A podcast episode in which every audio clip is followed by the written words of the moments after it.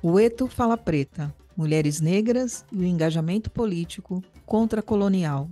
Sou Baby Amorim e vou apresentar Nossas Falas Pretas. Nossa voz contando nossa própria história. Pensar, superviver e bem viver. Este é o episódio 3 do podcast Ueto Fala Preta, nossas falas pretas que recebe a queridíssima, maravilhosa professora, doutora Catiúcia Ribeiro. Catiúcia Ribeiro é uma mulher preta, nascida e criada num quilombo no Rio Grande do Sul, mulherista africana, filósofa, doutora em filosofia africana pela Universidade Federal do Rio de Janeiro, onde há mais de uma década, década se tornou a primeira pessoa a escrever uma monografia acerca da filosofia africana. Atualmente, é professora pesquisadora convidada da Universidade de Temple, na Filadélfia, no Departamento de Africologia e Estudos Afro-Americanos, o primeiro e mais importante departamento de africologia do mundo. É professora de pós-graduação da PUC São Paulo.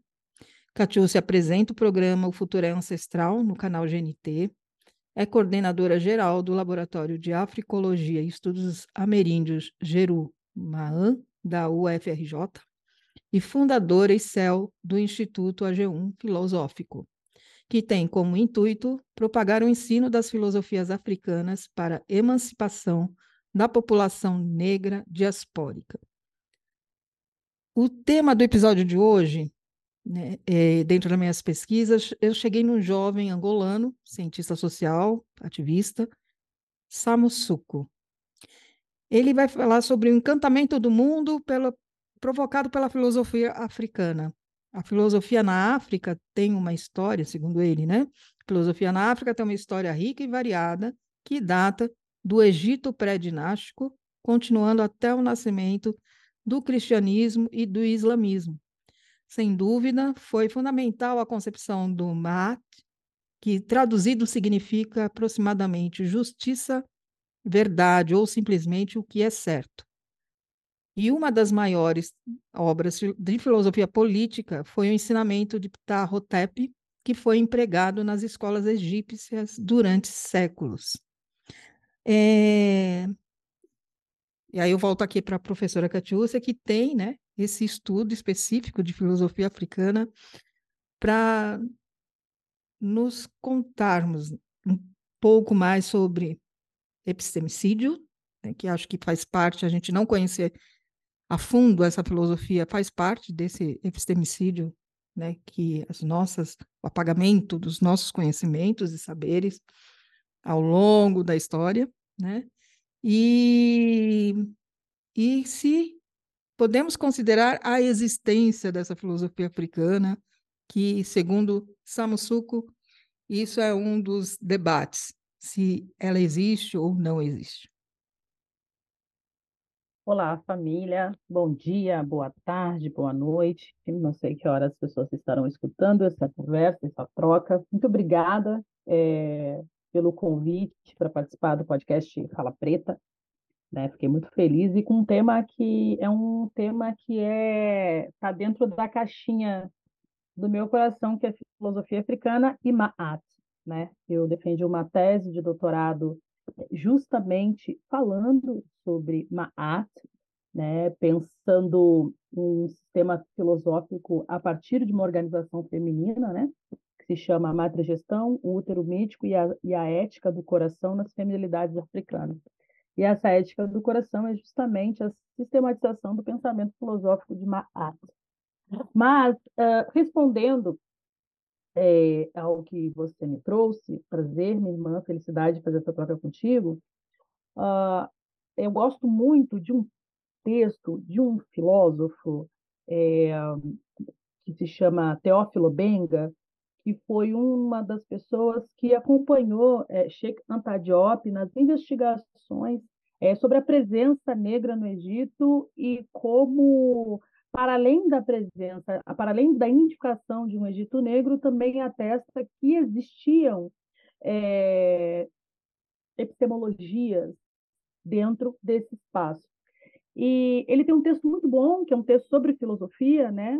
a história da a história da filosofia e ele diz que é um mero silogismo do racismo acreditar que a filosofia nasceu no século V com os gregos, né?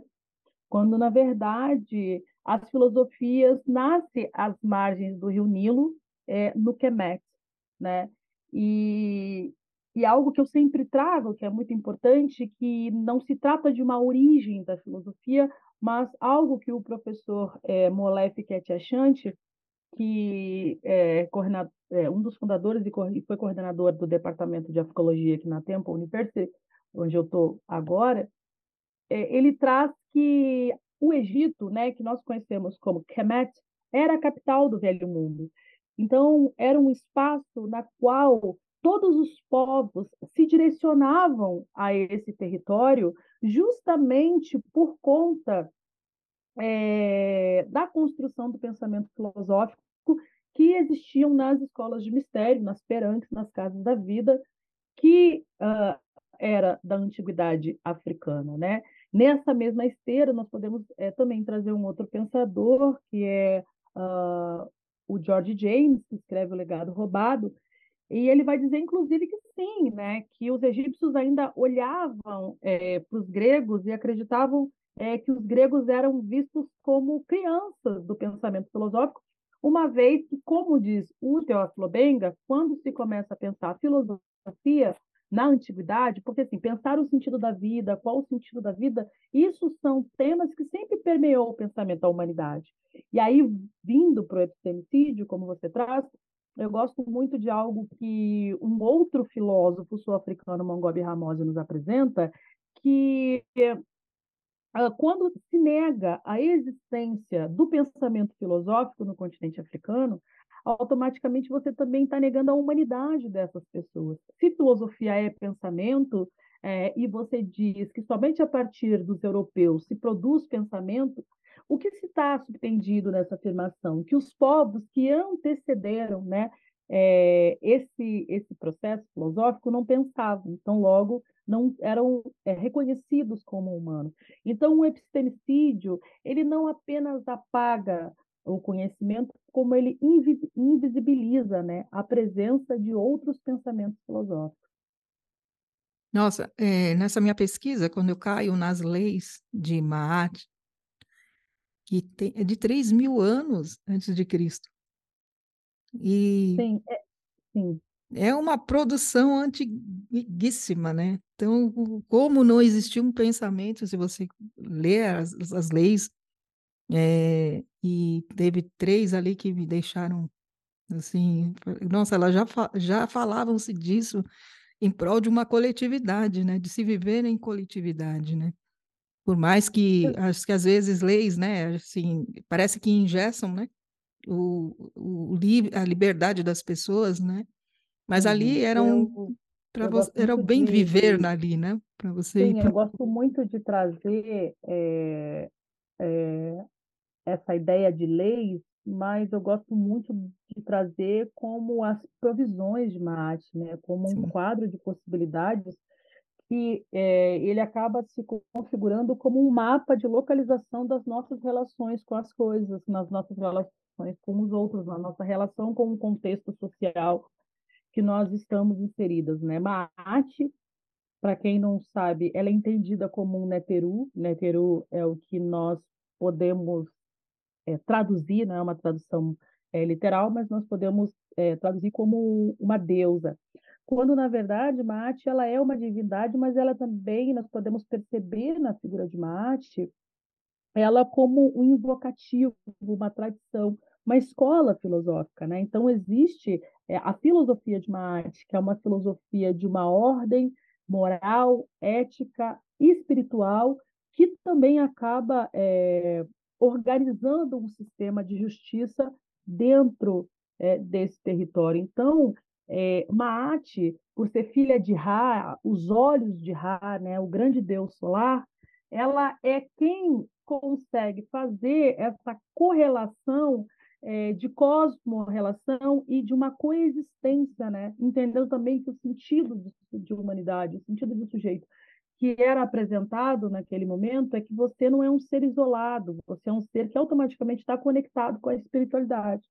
Então, Mate, ela, ela é uh, um mapa de localização existencial e ela apresenta 42 provisões de como você pode se organizar.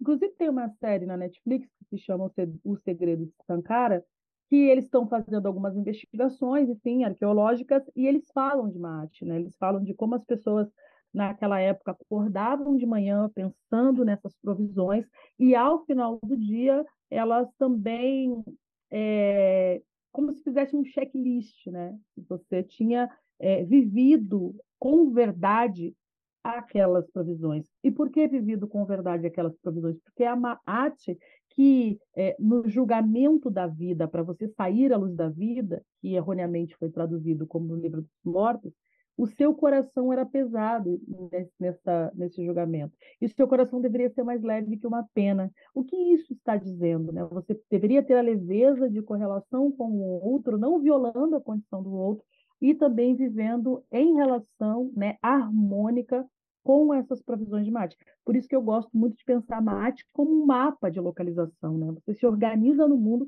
a partir de um sistema filosófico, e o que é muito importante, feminino feminino. Eu falei, Deus é, Deus é, é mulher é, negra. Feminino, é isso. Assim. E uma particularidade, por exemplo, quando eu começo a estudar filosofias africanas há, há, um bom tempo atrás, eu começo a estudar a Menomop.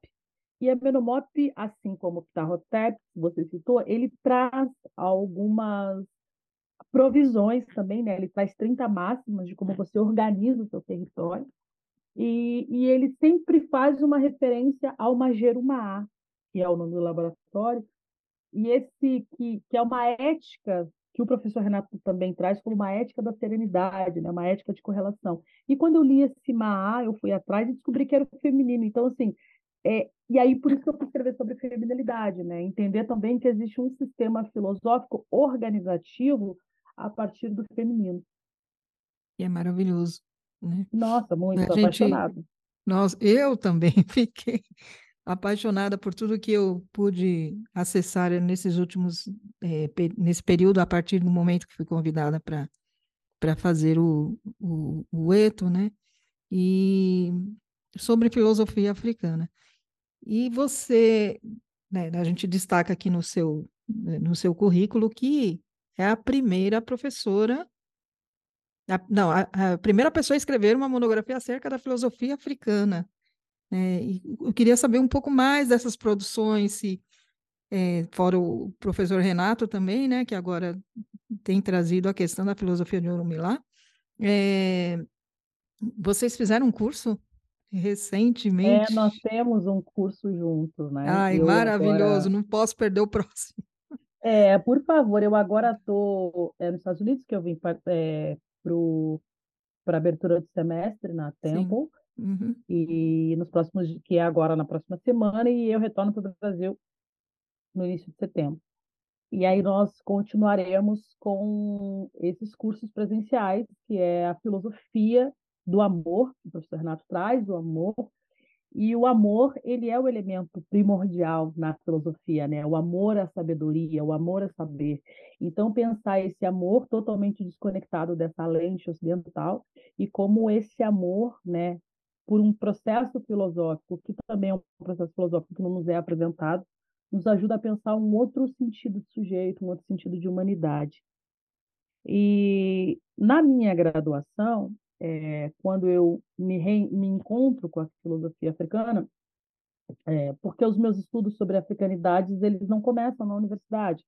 Eu entro na universidade é, acreditando que seria um espaço que eu conseguiria sistematizar esse pensamento que já era dado né, nas reuniões daquela época de juventude negra, né? uma jovem de juventude negra e, e eu já lia é, sobre africanidade, já era apaixonada pelo Sheikh Anta Diop, e eu entro na universidade acreditando que eu estudaria sobre isso, e quando eu entro na universidade eu me encontro é, com uma narrativa que, que me acompanhou durante os quatro períodos, da, os quatro anos da graduação, que era não existe filosofia africana. Não existe filosofia africana. Essa parecia um mantra da manhã, né? Eu uhum. chegava e tinha que ouvir o tempo inteiro, não existe filosofia africana. Então, eu começo uma investigação é, sobre esse saber e depois, muito resumidamente, assim, porque é uma história longa, depois de muito, muito lutar e trabalhar e passar por seis orientadores, eu encontro é, um, um, dos grandes parceiros e irmãos, e uma pessoa que eu amo muito nessa jornada, que é o professor Adoc Lobo, que abre a escuta sensível né, para o que eu estava dizendo, e, e, eu consigo publicar pela primeira vez na história da Universidade Federal do Rio de Janeiro uma, um, uma monografia sobre filosofia africana, somente com autores africanos. E aí eu tinha, naquela época, eu já queria estudar sobre os neterus e eu tive que jogar esse projeto para o doutorado, porque eu tive que fazer uma monografia comprovando a existência da filosofia africana. Inclusive, o título é O que é filosofia africana?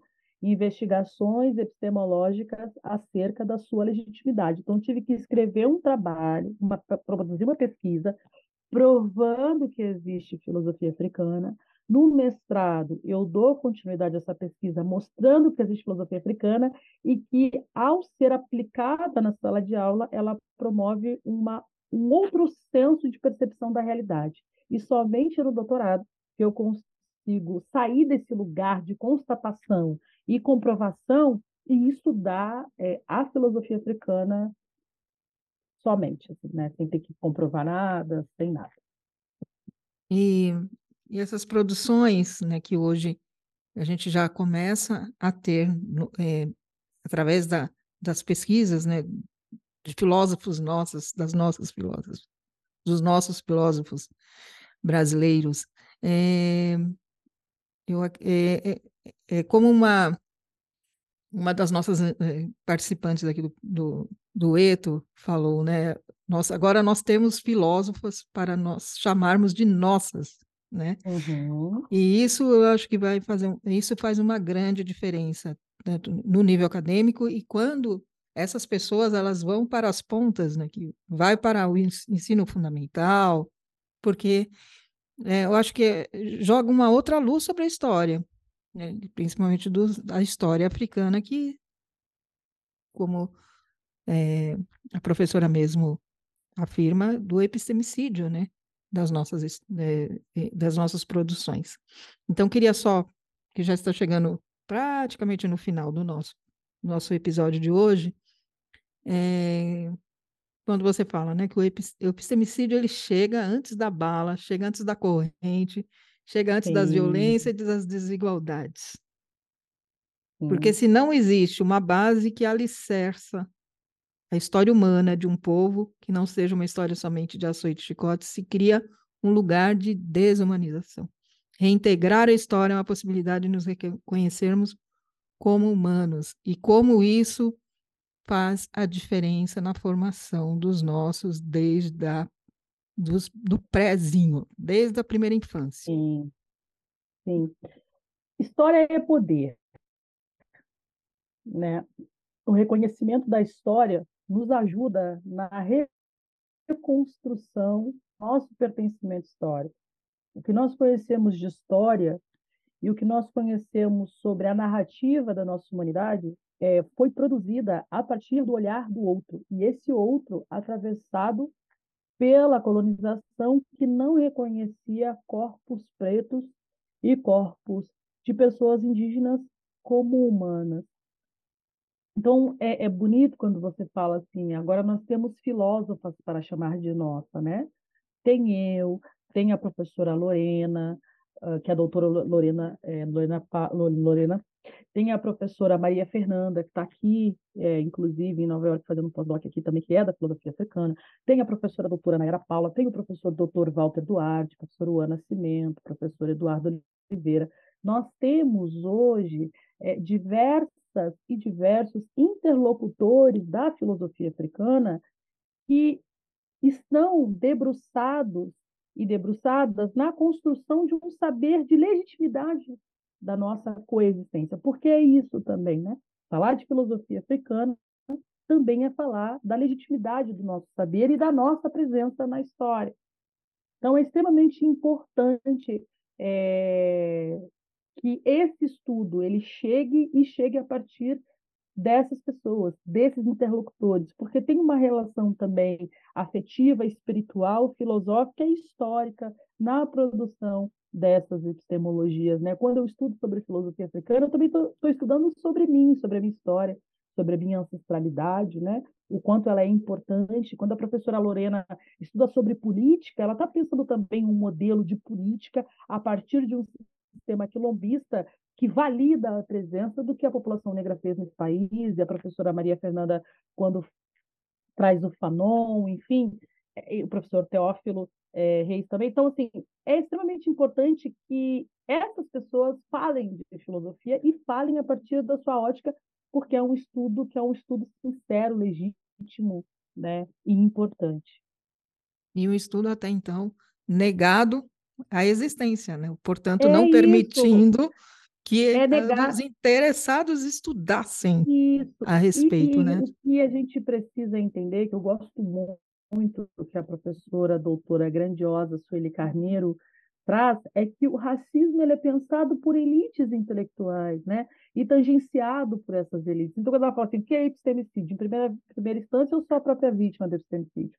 Então, assim, essa negação ela é intencional, né? Porque se você constrói uma massa preta que pensa como eu, como tu, como todas essas pessoas, a gente, a gente consegue criar um sentido de organização de povo. E aí, a partir desse sentido de organização de povo, nós também temos a possibilidade é, de fazer com que a população negra, que, como diz o Fanon, né, é vítima é, dessa máscara é, construída intencionalmente pelo sistema branco, se reconheça e reconheça a sua história e reivindica essa história.